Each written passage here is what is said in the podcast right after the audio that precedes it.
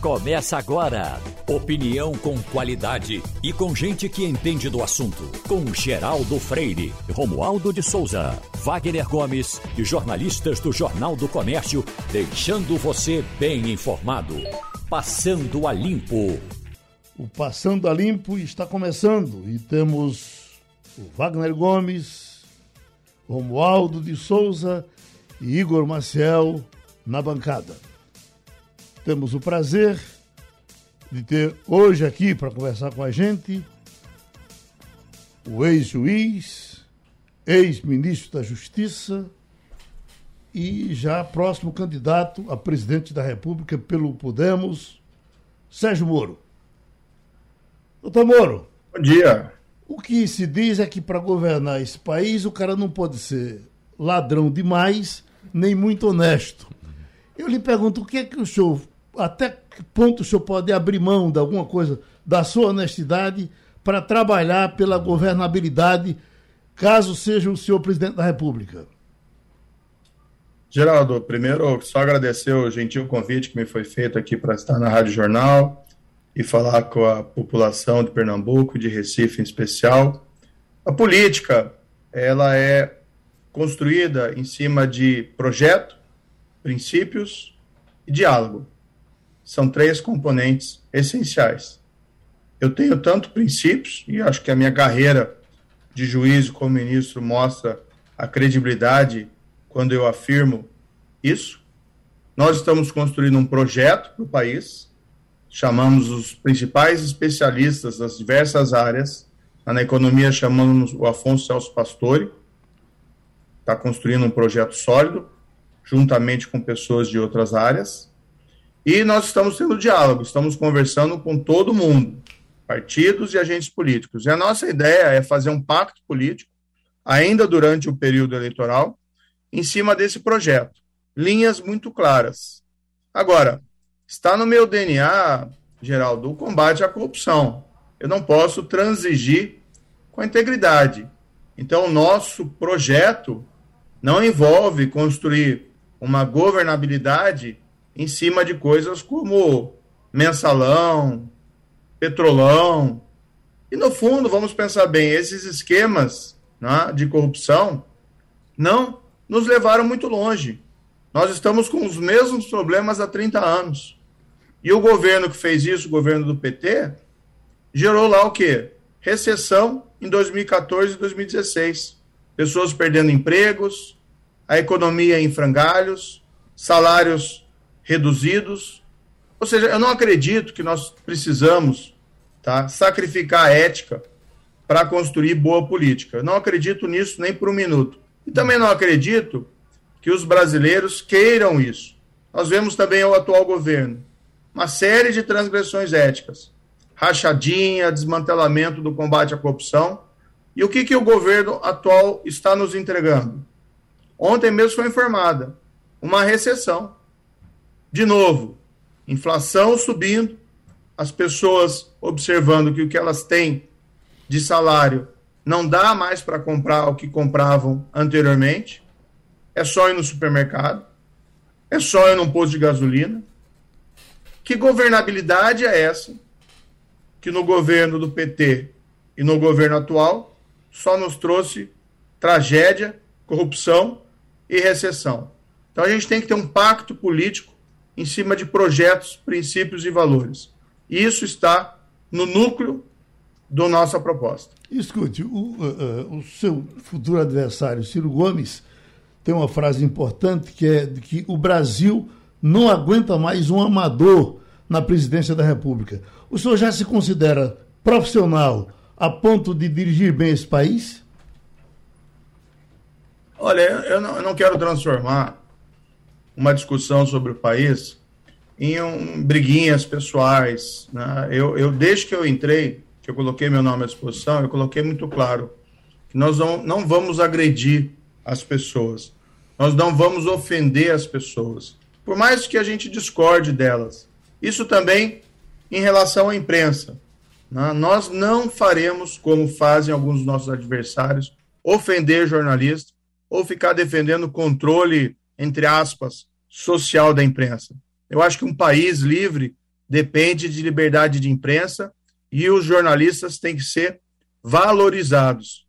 Isso vai valer também em relação aos nossos adversários. O que nos trouxe para esse buraco atual, que vem sendo construído há muito tempo, não só nesse governo, mas no governo do PT, é essa ideia né, de que o adversário, a pessoa com a qual você diverge, é o seu inimigo.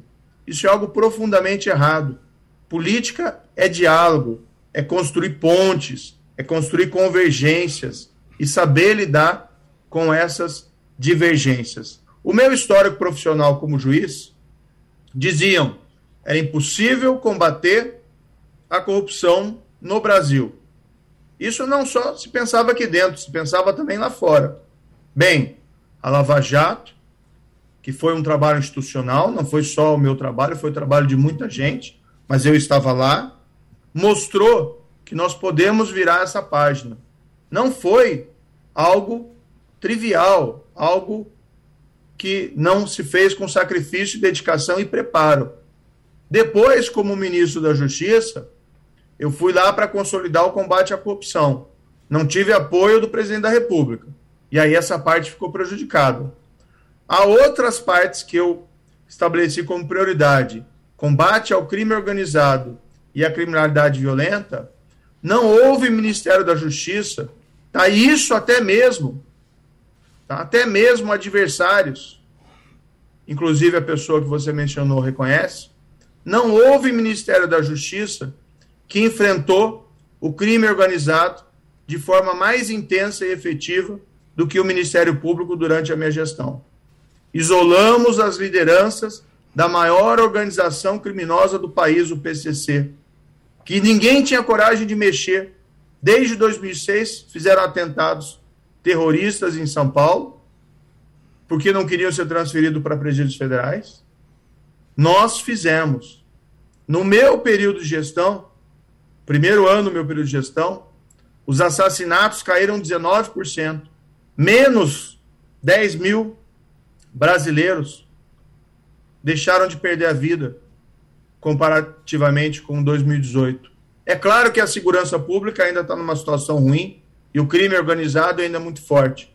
Mas eu não pude continuar meu trabalho, porque para mim isso era importante, mas era fundamental também o projeto para consolidar o combate à corrupção. Quando eu percebi que o governo não dava bola para esse projeto, eu saí para manter a minha promessa com a população brasileira em relação aos princípios que ela também compartilha. Agora, tanto o meu período como juiz, como meu período no Ministério da Justiça, dizem da minha competência, dizem da minha capacidade. Aliás, uma folha de currículo muito maior do que vários outros que aparecem por aí. Escute, o senhor está falando para o mundo pela Rádio Jornal do Comércio do Recife, falando para Pernambuco pela Rádio Jornal Petrolina, pela Rádio Jornal Caruaru, pela Rádio Jornal Garanhuns, pela Rádio Jornal Limoeiro. Pesqueira. E, e pela Rádio Jornal Pesqueira.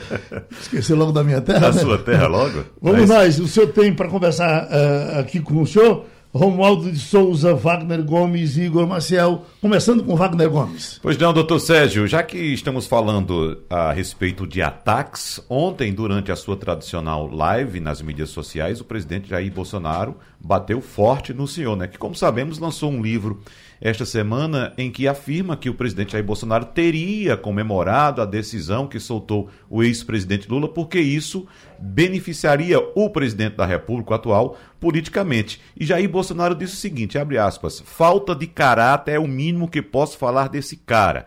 Tem o direito de se candidatar e o povo vai saber se merece ou não o voto. Agora, fazer campanha na base da mentira, aprendeu rápido a velha política, hein, Moro? Jair Bolsonaro ainda chamou o senhor de palhaço e disse que o senhor não tem caráter. Bom, o senhor, se quiser responder a esse ataque do presidente Jair Bolsonaro, fique à vontade, mas o que eu quero saber também é como é que o senhor está se preparando para entrar nesta campanha, sabendo que esses ataques tendem a se intensificar, vindos não só do presidente da República, mas do ex-presidente Lula e, claro, de outros candidatos que representam políticos e veio enunciou um antipolítico, doutor Sérgio.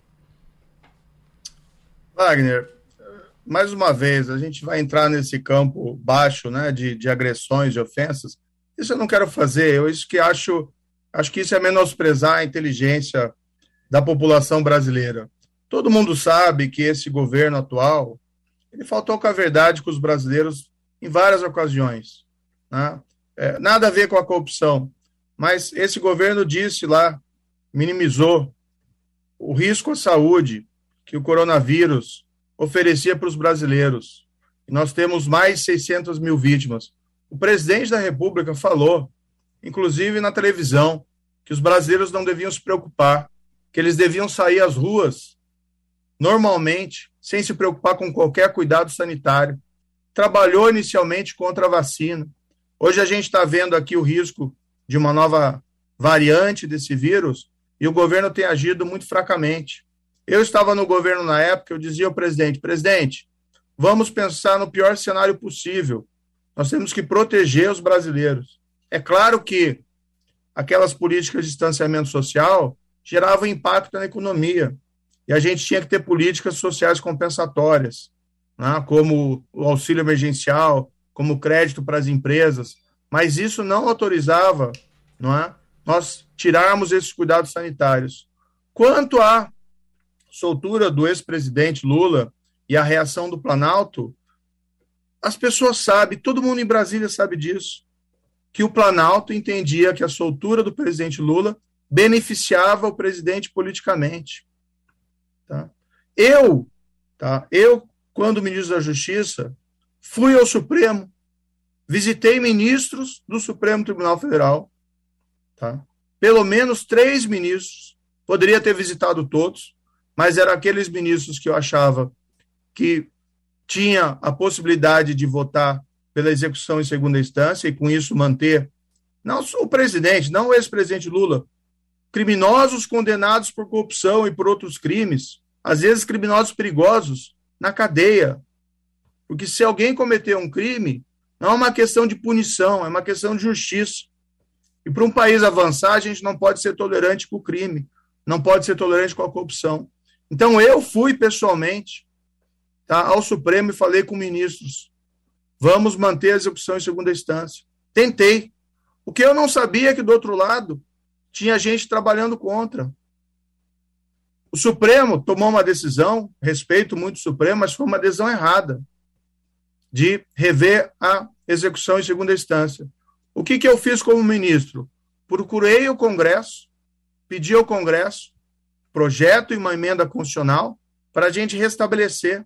E trabalhei por isso, não só nos gabinetes dos parlamentares, mas trabalhei publicamente. Tem os registros históricos da época. O presidente da República não fez nada em relação à execução em segunda instância. Inclusive, no Twitter dele, na página do Twitter, o filho dele, que usa aparentemente o Twitter dele, publicou lá um, uma defesa da execução em segunda instância, o presidente mandou apagar. O presidente mandou o ministro dele falar comigo, isso eu conto no livro. Moro, não trabalhe em favor da execução em segunda instância. O presidente não quer nada a ver com isso. Se falar com esse ministro, se ouvir esse ministro, se ouvir essa pessoa, a não ser que ela queira mentir para defender o presidente, ela vai confirmar. E o recado era do presidente. Mas vamos olhar para o futuro. Semana que vem, a CCJ da Câmara vai votar a proposta de emenda constitucional para restabelecer a execução em segunda instância, que é fundamental para a gente ter uma justiça que funcione nesse país, que proteja as pessoas que forem vítimas de crime, que a gente não tenha uma justiça que possa ser manipulada pelos poderosos. Vai ser votado semana que vem. Eu tenho me manifestado publicamente e reitero aqui: é absolutamente necessário que a CCJ aprove a execução em segunda instância. E depois o plenário, e depois o Senado. Essa é uma pauta fundamental para o país, não para mim. Esqueça as eleições. Esqueça as eleições. Isso é importante para o país. Essa é uma conquista civilizatória para o país. Não pode ter um país que dê certo com justiça que não funciona. Eu estou defendendo isso.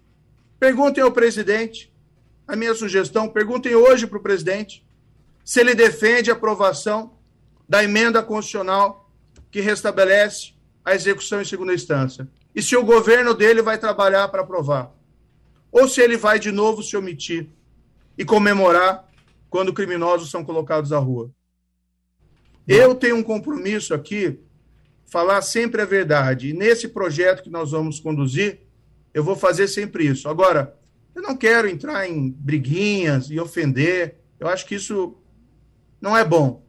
Mas todo mundo sabe quem é quem nessa história e quem defende as coisas certas.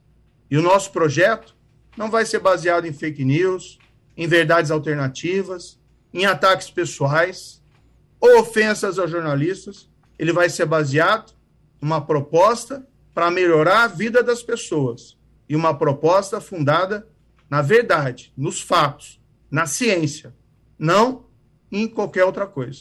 Nós estamos ouvindo pela Rádio Jornal do Comércio o presidenciável Sérgio Moro, pelo Sistema Jornal do Comércio de Comunicação, como já dissemos.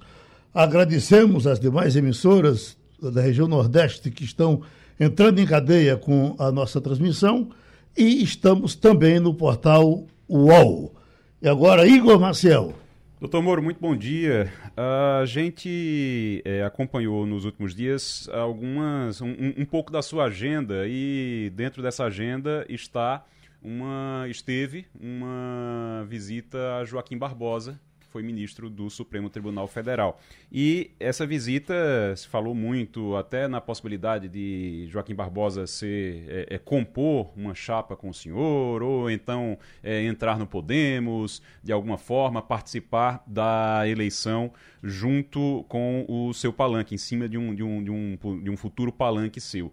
Mas depois surgiram também informações que foram as seguintes: olha, Joaquim Barbosa não concorda muito com as pessoas com quem o Sérgio Moro anda. Joaquim Barbosa anda reclamando que ele está muito próximo dos militares, que está muito próximo e que isso vai dificultar o trabalho dele no futuro, vai levar a uma ideia de autoritarismo, de que vai continuar um autoritarismo no governo. O que é que o senhor tem a dizer, tem a, dizer em relação a isso, em relação ao seu palanque, as pessoas com quem o senhor está conversando atualmente? Claro, está bem no início ainda, mas as pessoas com quem o senhor está conversando agora. Wagner, não, ninguém tem um projeto de si mesmo, então nós temos que construir esse projeto.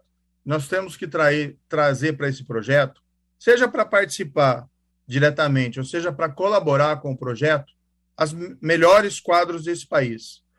O ministro Joaquim Barbosa é um magistrado, foi do Supremo Tribunal Federal, liderou no Supremo Tribunal Federal o caso do mensalão. O que, que dizia lá no caso do mensalão, conforme reconhecido pelo ministro Joaquim Barbosa? Que havia um esquema de suborno mensal de parlamentares, deputados, principalmente, que recebiam suborno para dar sustentação política ao governo do PT. Isso não sou eu que digo, foi o Supremo, num caso que ninguém diz que foi errado, que, que foi julgado errado. É um caso que todo mundo concorda que foi um acerto. Os meus julgamentos na Nova Jato também. Né? Eu tenho plena certeza de que eu fiz o certo e cumpri a lei. Inclusive, os tribunais mantinham, mantiveram as minhas decisões.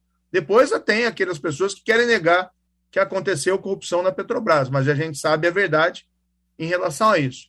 O ministro Joaquim Barbosa é um grande quadro brasileiro, tá? De fato, tá? isso acabou, não sei como isso veio à tona, mas eu acabei falando com ele. Tá? Falei com ele para ouvi-lo, para ter as ideias, as sugestões dele. Tem um grande, para mim é uma grande honra poder falar com o ministro Joaquim Barbosa, porque ele é um grande figura da história brasileira, certo? É, nós estamos apenas conversando. Ainda é muito cedo para essas questões né, de, de posições, de eventual candidatura. Eu acho que o ministro Joaquim Barbosa tem condições de ser o que ele quiser no país, entendeu? Que ele é um quadro de absoluta qualidade.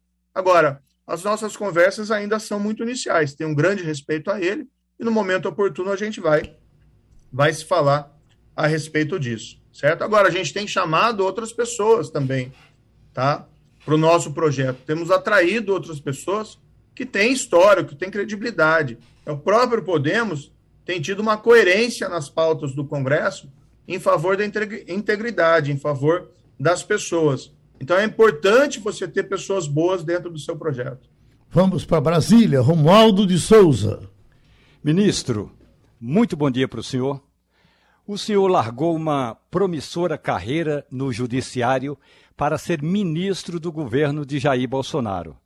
O senhor fez aceno para evangélicos, cumprimentando até André Mendonça pela escolha dele no Supremo Tribunal Federal. O senhor tem dialogado com republicanos, que é um dos pilares do Centrão. O senhor tem flertado até com políticos da direita. O que Sérgio Moro tem de novo para oferecer à política brasileira? Projeto consistente, fundado em princípios, valores e diálogo que é algo que nós temos faltado, infelizmente, e nos tem levado a sucessivas crises econômicas com prejuízo para a qualidade de vida das pessoas. É um projeto que vai colocar as pessoas em primeiro lugar, mas também não vai abdicar de defender a integridade, honestidade dentro do governo. E, no fundo, o que eu acredito é que as duas coisas caminham juntas. Você não tem condições de ter um governo efetivo se ele não for honesto. Então, essas são as ideias principais do nosso projeto. Tenho conversado, sim, com diversas pessoas tá, do mundo político, partidos, deputados, senadores. Muita gente também nos tem procurado para a gente conversar. Em todos os partidos, há pessoas boas. Infelizmente, preciso aqui reconhecer que não ex existem também pessoas não tão boas. Existem até pessoas com graves desvios éticos. Essas pessoas nós não queremos no nosso projeto. Então nós temos tido muito cuidado. Agora, em todos os partidos tem pessoas com as quais nós podemos conversar e construir. O que não significa que nós vamos abdicar desses princípios e valores. Agora, eu escolhi para entrar na política um partido que tem um histórico de integridade, de defender pautas que eu acredito, execução em segunda instância, o fim do foro privilegiado. Né? Nós temos uma das figuras mais proeminentes do país, o senador Álvaro Dias, que defende essas pautas desde sempre. Defendia na Lava Jato, quando isso tinha um grande apelo ali dentro do mundo da política, embora também muita gente resistia, e continua defendendo até hoje quando isso ficou difícil de ser defendido dentro do Congresso. Então, eu acredito que as pessoas respondem a bons incentivos fazendo coisas boas. Se você der incentivos ruins, se você quiser lidar com o Congresso com essa visão de que precisa subornar todo mundo, que só tem boa política em termos de troca-troca, você vai estar confirmando essa degeneração da política e vai gerar um ciclo, ciclo cada vez pior e que não termina bem. A né? recessão do PT e recessão do governo do atual presidente. Não é esse o caminho que nós queremos. O nosso Igor Marcel voltando. Doutor é, Moro, tem mais uma, uma pergunta. É, o senhor, é claro, tem, o senhor é uma referência quando se fala nesse debate presidencial e já antes, quando se fala em combate à corrupção. Mas o senhor não vai ser presidente apenas, se o senhor for eleito, é, o senhor não vai ser presidente do combate à corrupção apenas. O senhor vai ser presidente também do, dos cuidados com a saúde, é, o senhor vai ser presidente também é, da preocupação enorme com a educação. O que é que o senhor tem de projeto? O que é que o senhor diria agora precisa ser feito rápido, logo, é, como prioridade para resolver ou para pelo menos amenizar os problemas que a gente tem na área de saúde, por exemplo? Na área de saúde, veja, nós estamos construindo ainda o nosso projeto, estamos chamando esses especialistas. Nós vimos durante a pandemia como foi absolutamente importante o SUS, como o SUS, com todas as dificuldades deles, em que pese o número elevado de vítimas, ele acabou sendo o que salvou né, a, os brasileiros e as brasileiras de consequências ainda piores da pandemia. Isso mostra a importância da nossa saúde pública. Nós temos dentro do Brasil vários centros de, de referência, de qualidade em matéria de serviço hospitalar, mas eles estão muito concentrados nos grandes centros, nas capitais, e às vezes até em capitais específicas. Então, todo mundo, por exemplo, conhece lá o Albert Einstein, o Hospital das Clínicas, o Sírio-Libanês, né, que são grandes hospitais brasileiros, tem vários outros também espalhados de muita qualidade, mas esse serviço de saúde de qualidade não chega em todo lugar, não chega nos rincões, não chega no interior do país, não chega muitas vezes para aquelas pessoas que mais precisam. Há uma carência, por exemplo, de leitos de, de UTI uh, no interior do país uh, e, às vezes, numa situação bastante dramática. Então, nós temos que ampliar a estrutura do serviço de saúde, mas também nós temos que buscar soluções para que nós possamos ampliar essa qualidade. Uma das ideias que nós temos e vem até decorrência da própria pandemia é ampliar o treinamento e a cooperação é, dos médicos no interior do país com os, os médicos desse centro de referência. Isso foi muito possibilitado através da pandemia, através da utilização de mecanismos de comunicação à distância. Né? Nós temos, temos um exemplo aqui, estamos fazendo essa entrevista, né? fico muito feliz da gente poder fazer essa entrevista juntos aqui. E eu estou à distância, estou em Curitiba, né? a, essa distância toda de Recife, mas isso é possível. Então, eu tenho visto algumas experiências interessantes não só treinamento de médicos nos todos os cantos do país, por médicos desses centros de referência à distância, mas também médicos desse centro de referência participando, por exemplo, de procedimentos cirúrgicos à distância, né, orientando os médicos lá na ponta de como das melhores técnicas para a intervenção cirúrgica. Então há muito que se pode avançar nessa área, mas veja, o nosso programa ainda está em construção. Nós temos tratado desses temas paulatinamente. Um ponto que é importante, né, que acho que vale a pena aqui mencionar, embora não esteja na sua pergunta, nós vamos ter um foco especial na erradicação da pobreza. Vamos criar uma força nacional de erradicação da pobreza, no formato de uma agência governamental, focada, é uma agência, como tem essas agências regulatórias, mas que vai ter uma missão específica: erradicar a pobreza no país. Não vamos criar nova burocracia com novos concursos, novos servidores. Nós vamos pegar os melhores dos melhores em todos os ministérios, em todas as unidades da federação, para fazer parte desse esforço coletivo para a erradicação da miséria. Mantemos, sim, e expandimos os programas de transferência de renda, que são importantes. Tá? Era o Bolsa Escola, depois quiseram mudar para o Bolsa Família, agora querem mudar para Auxílio Brasil, como se mudar o nome fizesse alguma diferença. O que importa, na verdade, é melhorar a vida das pessoas.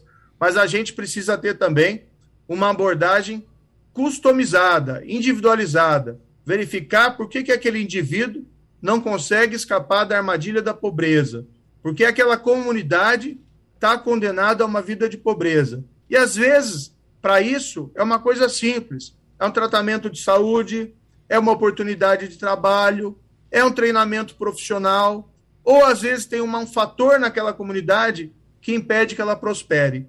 Você tem uma agência e você tem uma missão. É que como na Lava Jato diziam que combater a corrupção no Brasil era impossível, nós fizemos. Dizem que combater a pobreza e erradicar a pobreza no Brasil é impossível, o nosso projeto contempla isso. E não é minha criação.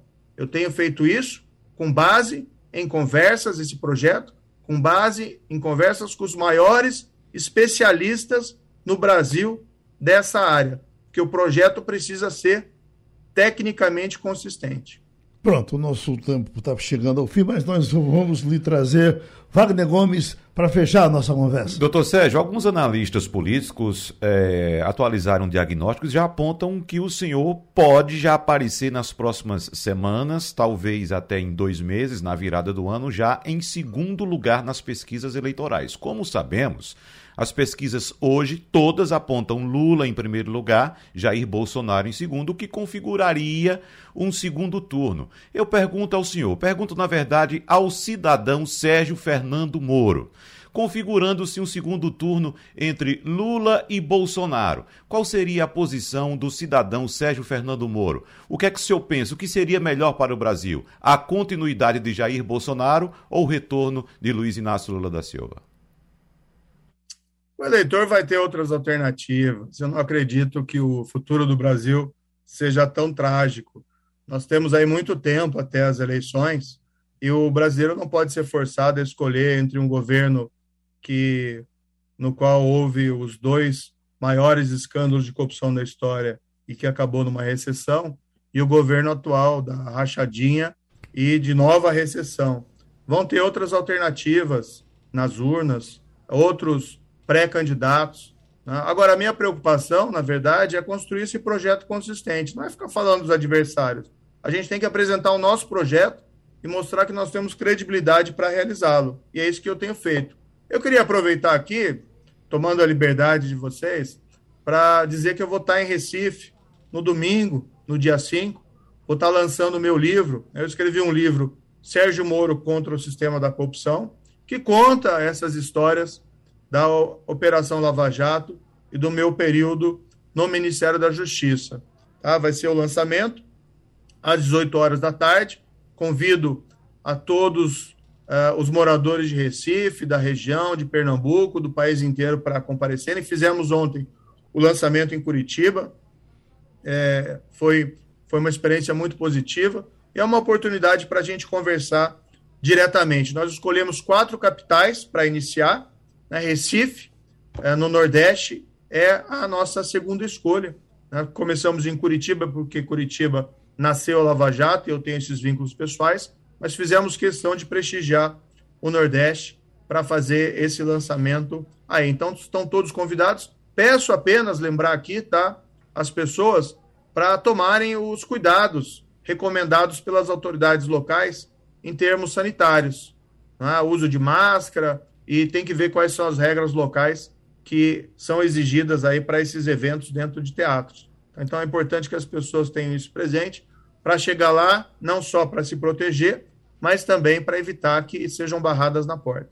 Doutor Sérgio Moro, a gente agradece a sua participação. Certamente a gente vai se encontrar outras vezes e você ouviu, portanto, o presidenciável Sérgio Moro. Muito obrigado, viu? Foi um prazer. Já estamos com o ex-reitor, reitor, ex-governador, ex-senador, ex-ministro da Educação, especialista nessa matéria, Cristóvão Buarque. Professor, tem uma matéria aqui, eh, publicada eh, de ontem para hoje, que diz: número de crianças fora da escola aumenta 171%. A gente já tinha isso meio defasado e depois veio a pandemia e agora passou para isso. Eu lhe pergunto qual o nosso futuro com essas crianças fora da escola? Bom dia, bom, bom dia. dia a você, a cada uma e a cada um. O futuro, respondendo diretamente, será de um país debilitado, porque o capital daqui para frente, o grande capital de um país, é a inteligência da sua população é o preparo para novas ciências, tecnologias. E sem educação de base, não há ciência nem tecnologia no nível que a gente poderia fazer. Então, essa evasão escolar é uma tragédia. Nós perdemos 615 mil pessoas por morte do Covid.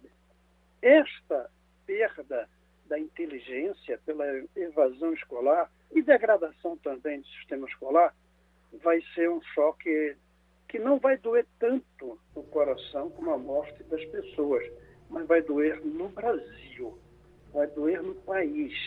Ele vai sentir essa tragédia. O problema maior, meu caro, é que isso não é de agora. Nós despertamos para isso graças ao Covid, pela explosão momentânea. Mas eu sempre estimei um número de 300 crianças abandonando a escola no Brasil por minuto. Devo dizer que eu considero minuto considerando 200 dias por ano de aula e 4 horas por dia de aula e apenas o número de dias com aula. Eu calculei isso levando em conta quantas crianças, por exemplo, nasceram esse ano, um milhão e meio. Quantas dessas vão terminar no final o ensino médio? A metade. Você divide isso, não apenas deste ano, mas de todos os anos, é, por ano, por dia, por minuto, é uma tragédia brasileira a evasão. E até hoje não houve uma política clara, firme, de vamos atrás dessas crianças para que elas não evadam. O melhor que houve até aqui ainda foi a Bolsa Escola. Porque dizia, olha, nós pagamos a senhora, mãe de família, para que seu filho não saia da escola e não falte a aula. Se isso fosse mantido ao longo de 20 anos, eu creio que a evasão desapareceria muito, desde que a escola melhorasse. Porque não tem como algemar a criança na banca de escola com goteira, sem água, sem banheiro.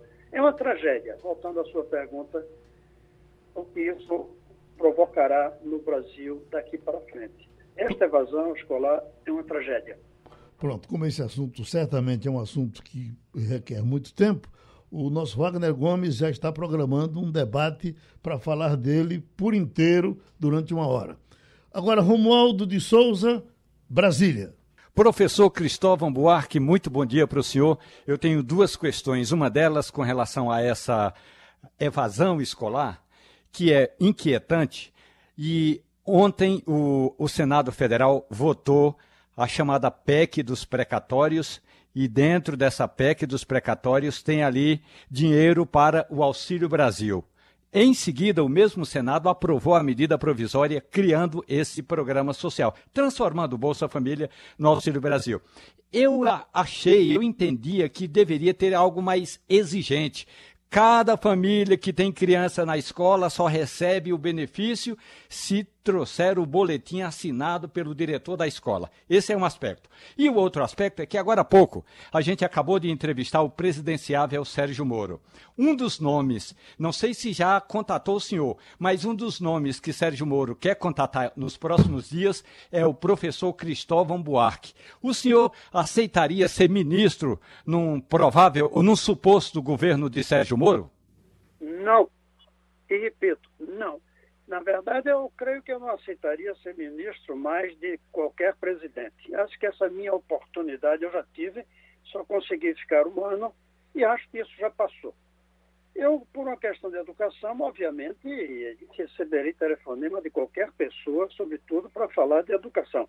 Mas eu não tenho a menor simpatia pela candidatura do Sérgio Moro. Dito isso, quero voltar à sua primeira colocação totalmente de acordo com você. O auxílio, como veio, vai perpetuar a pobreza, embora dando pão, dando comida. Ou seja, do ponto de vista da generosidade, tudo bem, mas do ponto de vista da transformação da sociedade, não. Quando nós inventamos lá atrás o Bolsa Escola, eu era professor na UNB apenas, depois quando eu adotei o Bolsa Escola como governador, foi o primeiro ato do meu governo, era claríssima a ideia. Pagamos a mãe para que os filhos não faltem aula. Só podia faltar dois dias por ano. E nós nem nos contentamos com essa bela ideia sua da assinatura do boletim pela diretora da escola. Nós íamos à escola, nós fiscalizávamos a frequência, nós próprios, digo o governo. Claro que o Distrito Federal é pequeno, dava para fazer isso. Foi um erro do presidente Lula ter transformado Bolsa Escola em Bolsa Família. Três erros. Primeiro, o nome.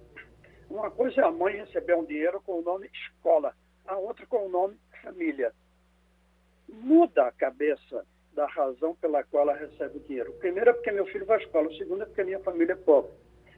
Depois, outro erro foi tirar a gestão do Ministério da Educação, onde o presidente Fernando Henrique Cardoso tinha colocado, para o Ministério da Assistência Social, que se chamava Desenvolvimento Social, mas era assistência social e não tinha nada a ver com educação. E a ministra era uma, uma senhora, ela não tinha por que se preocupar se as meninas iam ou não à escola. O problema dela era botar a comida na mesa.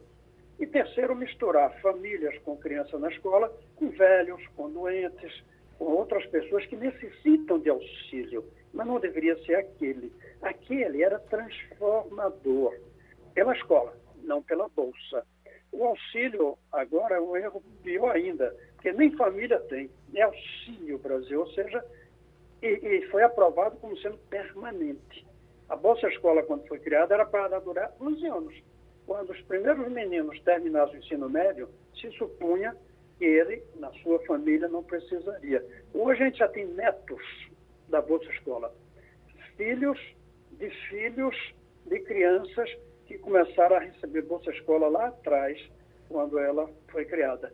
Você tem toda razão. Deveria haver exigência, sim, da frequência escolar para quem tem filhos na escola. Para os outros, poderia se descobrir outras exigências ou nenhuma. Uma pessoa velha, doente, não tem por que fazer nada, apenas receber o auxílio. Mas você tem razão. Faltou isso e isso é ruim, porque fica um programa que é para ajudar e não para emancipar através da educação. O nosso agradecimento pela participação do professor Cristóvão Buarque aqui na Rádio Jornal. Nosso tempo está muito apertadinho, mas a nossa produção pediu para ouvir o deputado Felipe Carreiras, que quer falar sobre obras, atraso de obras do governo federal em Pernambuco. Eu fiquei preocupado porque se a gente for falar de obras atrasadas, a gente tem que passar três dias falando. E o nosso tempo é de no máximo cinco minutos. Igor Marcial, fale com o deputado. Deputado, muito bom dia. Deputado Felipe Carreiras. A gente é, viu que o senhor teve uma reunião com o Tarcísio de Freitas, ministro da Infraestrutura, e o Tarcísio Gomes de Freitas. Eu sei que o senhor é, fez uma cobrança em relação ao aeroporto. O aeroporto é, do Recife foi é, alvo de uma concessão há algum tempo, já há, alguns, há dois anos, né? Foi alvo de uma concessão e esse, essa concessão tá, o aeroporto está em obras, essas obras estão atrasadas. O que é que o senhor foi conversar lá com o ministro? É, bom dia, Geraldo, bom dia, Igor, bom dia, Romualdo, bom dia, Wagner, bom dia a todos os ouvintes da Rádio Jornal. É um prazer estar falando com você. O que eu fui fazer foi cobrar em nome do povo pernambucano o compromisso do governo federal, através é, da concessão do nosso aeroporto, melhorias. O que está acontecendo é inversamente proporcional ao que foi prometido. O aeroporto está saturado, lotado de passageiros. É, eu estou falando aqui, o ouvinte que tem a oportunidade de trafegar, de utilizar nosso aeroporto, é a maior testemunha disso. É, e o que a gente está vendo hoje é o aeroporto que só foram feitas é, reformas nos banheiros do aeroporto, na minha, na minha visão, mal feitas, e o aeroporto do Recife, que sempre foi um dos mais bem avaliados do Brasil, agora tem meia-idade que vem abaixando essa avaliação por experiência do usuário e já recebeu, inclusive, punição da Agência Nacional de Aviação Civil em relação à qualidade da prestação de serviços e obras que não foram executadas. Agora, é, deputado, a gente tem é, muitas obras em Pernambuco que estão atrasadas também, que tem, tem obras atrasadas há anos também. Não é uma coisa fácil, e aí obras do governo do estado, obras do, do governo federal, é, tem dificuldades muito grandes. A gente sabe que a empresa, a ENA, que assumiu o, o aeroporto do Recife, o aeroporto internacional do Recife, ela fez algumas promessas. Essas promessas não estão sendo cumpridas. O que foi que o ministro falou para o senhor? Oh, vamos lá. Se vocês me ajudarem dizendo uma obra em Pernambuco atrasada que foi privatizada, ou seja, com recurso privatizado, me ajude, me ajudem. Não, eu, é, eu, eu posso, eu posso lhe dizer uma obra que está completamente parada da época de Eduardo Campos, BR-104, que nunca foi finalizada a, a duplicação. Mas, mas fala do aeroporto. Mas é do privado não, não é privado. privado. Não, não é privado, mas está atrasado também. O que eu estou falando, mas eu estou falando recurso público é uma coisa, porque a gente vive uma crise, uma crise econômica que todos os estados do Brasil, inclusive o governo federal sofre. Eu estou falando que foi vendido que seria um recurso privado da maior empresa de gestão aeroportuária do mundo, com recurso 100% privado e não estão fazendo o que é obrigação.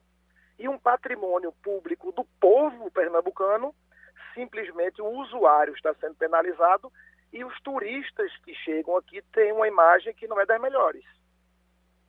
Então o ministro concordou comigo. O ministro disse que chamou a ENA, cobrou da ENA uma providência, porque não estão executando é, da forma que tinha sido acordado, ou seja, o nosso aeroporto está cada vez mais caindo de padrão e a gente crescendo a movimentação de passageiros. Uhum. Tá bom, deputado Felipe Carreiras, muito obrigado. Vamos para a capital dos Estados Unidos, para Washington, com Fabiola Góes. Fabiola, eu estava lendo uma notícia americana dizendo que uh, tem emprego e falaram em 10 milhões de emprego nos Estados Unidos, mas que ninguém quer. É para fazer o quê que eu quero ir para aí? Bom dia, Geraldo. Bom dia a todos. Realmente está sobrando emprego, empregos aqui nos Estados Unidos o que está acontecendo? Várias pessoas que trabalhavam em subempregos durante a pandemia da Covid repensaram suas vidas, ficaram em casas com suas famílias. Muitos já tinham tempo para se aposentar e não se aposentavam, porque aqui não é igual ao Brasil, que garante uma aposentadoria para as pessoas com conforto, né, para viverem o resto da vida. Aqui nos Estados Unidos, as pessoas mais velhas trabalham até morrer praticamente para conseguir pagar suas despesas, principalmente de saúde, que são muito altas. Então, essas pessoas repensaram suas vidas nesse momento pós-pandemia e aí estão sobrando 10 milhões de vagas de emprego. Eu sei porque eu tenho alguns colegas, alguns conhecidos que fazem, que estão aqui nos Estados Unidos e até em outros estados, que fazem é, serviços, né, freelancer em bicos, né, consertando coisas, ou então pintando casas, até mesmo em aplicativos de entrega. Tem muito brasileiro aqui que, que trabalha com esses aplicativos de entrega, que virou uma prática depois da pandemia. Muitas famílias optam por não fazer supermercado presencialmente e aí pedem comida, pedem supermercado por aplicativo. Então, Está tá tendo muito emprego aqui. Aqui em Washington, por exemplo, a hora de trabalho é, é mais alta do que a média americana, que é de 9 dólares. O Biden prometeu aumentar para 15, mas a hora de trabalho aqui de um garçom, por exemplo, é 18 dólares. Então, num evento em que as pessoas é, é, trabalham à noite, né, em casamentos, por exemplo, ganha-se 200 dólares um garçom por uma noite. Então, realmente está tendo, tá tendo uma movimentação grande agora de emprego nos Estados Unidos. Veja como a nossa vida está descompassada, né, Fabiola? Eu estou aqui com 14 milhões de desempregados e você aí com 10 milhões de empregos. Só que você mora longe. Mas vamos para Romualdo de Souza, em Brasília? Fabiola Góes, muito bom dia para você, Fabiola. Depois, logo após a virada do ano, o ex-presidente Lula pega um avião com tudo pago pelo cidadão, o contribuinte brasileiro, e vai bater pernas pela América. Dessa vez ele não vai mais, porque até tinha planejado fazer isso. Ele planejava passar eh, na Nicarágua para dar um abraço ao grande amigo dele, o Daniel Ortega, mas o, o afago que Lula fez a Ortega pegou muito mal. Então, ele vai aos Estados Unidos e possivelmente ao México, Fabiola. Nos Estados Unidos, o PT planeja colocar Lula no gabinete do presidente Biden, assim como ocorreu em Paris, quando ele se encontrou com o presidente eh, Macron. Qual é a possibilidade de Lula e, e Biden tomarem um cafezinho, Fabiola? Bom dia, Romualdo. Essa possibilidade é bem real. Vamos lembrar que o presidente Biden era o vice do presidente Obama, que era aliado do presidente Lula, né? E eles tiveram várias reuniões, várias tratativas, várias conversas no tempo em que os dois ficaram na presidência. O Biden é do Partido Democrata, é bem aliado com as ideias mais de esquerda né, do PT. E se isso acontecer mesmo, né, se essa viagem ficar confirmada, o ex-presidente Lula chegar aqui a Washington, eu acho que vai dar vão dar um jeito, né, os líderes democratas vão dar um jeito de Lula ser recebido no gabinete do Biden na Casa Branca. Seria uma grande estratégia de marketing né, para a campanha do ex-presidente Lula, né, que está crescendo aí. Isso aí é um, um problema para o presidente Bolsonaro, que não foi sequer recebido por Biden, nem falou no telefone sequer com o Biden desde que assumiu a presidência. Houve uma troca né, de, de cartas, de correspondência, o problema é que o Bolsonaro, durante toda a campanha eleitoral americana, ficou anunciando o apoio ao ex-presidente Trump, que perdeu a eleição. Então, quando Biden assume a presidência aqui nos americanos, aqui dos Estados Unidos, já há uma resistência em relação ao presidente Bolsonaro. E em relação ao Lula, muito diferente. Ele é bem visto aqui pelos democratas, e se essa visita ficar confirmada, é, há grande chance dele ser recebido, sim, na Casa Branca. Wagner? Fabiola Góes, Está nos chamando a atenção aqui essa possibilidade de a Suprema Corte dos Estados Unidos, depois de meio século, rever o entendimento acerca do direito ao aborto. Como sabemos, a Corte norte-americana hoje tem maioria conservadora, são nove juízes, os conservadores são seis, restando três chamados progressistas. Mas esse entendimento de meio século pode mudar aí nos Estados Unidos, Fabiola? Bom dia, Wagner. Pode mudar, e aqui está sendo um grande debate essa questão do aborto e essa possível decisão da Suprema Corte, que é formada por nove membros, só que o Trump, o próprio Trump, indicou três membros e seis membros ao todo, né, dos nove, foram indicados por republicanos. Então, é uma grande maioria conservadora na Suprema Corte. O que está acontecendo agora? Tem uma legislação de Minnesota que vai ser julgada que prevê o aborto, a proibição do aborto a partir de 15 semanas.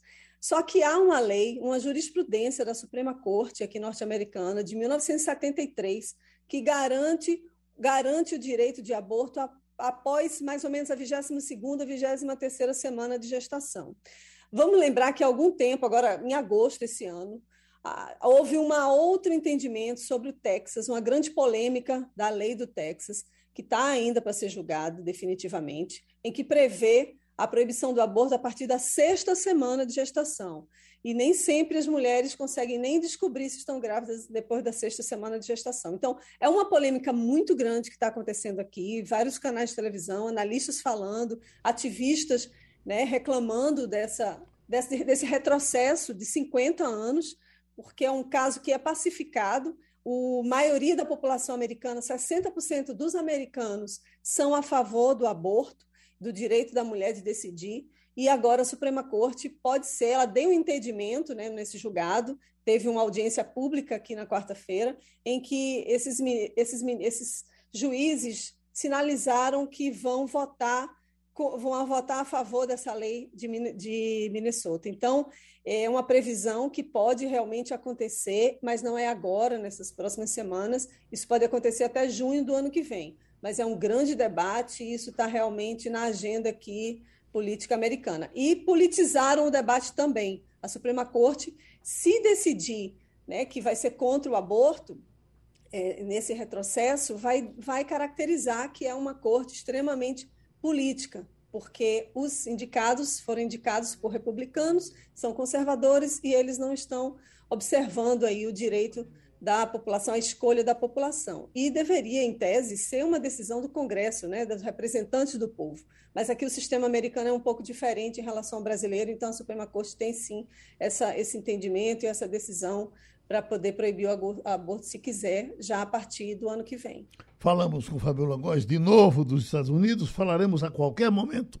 E terminou o Passando a Limpo. Você ouviu opinião com qualidade e com gente que entende do assunto. Passando a Limpo.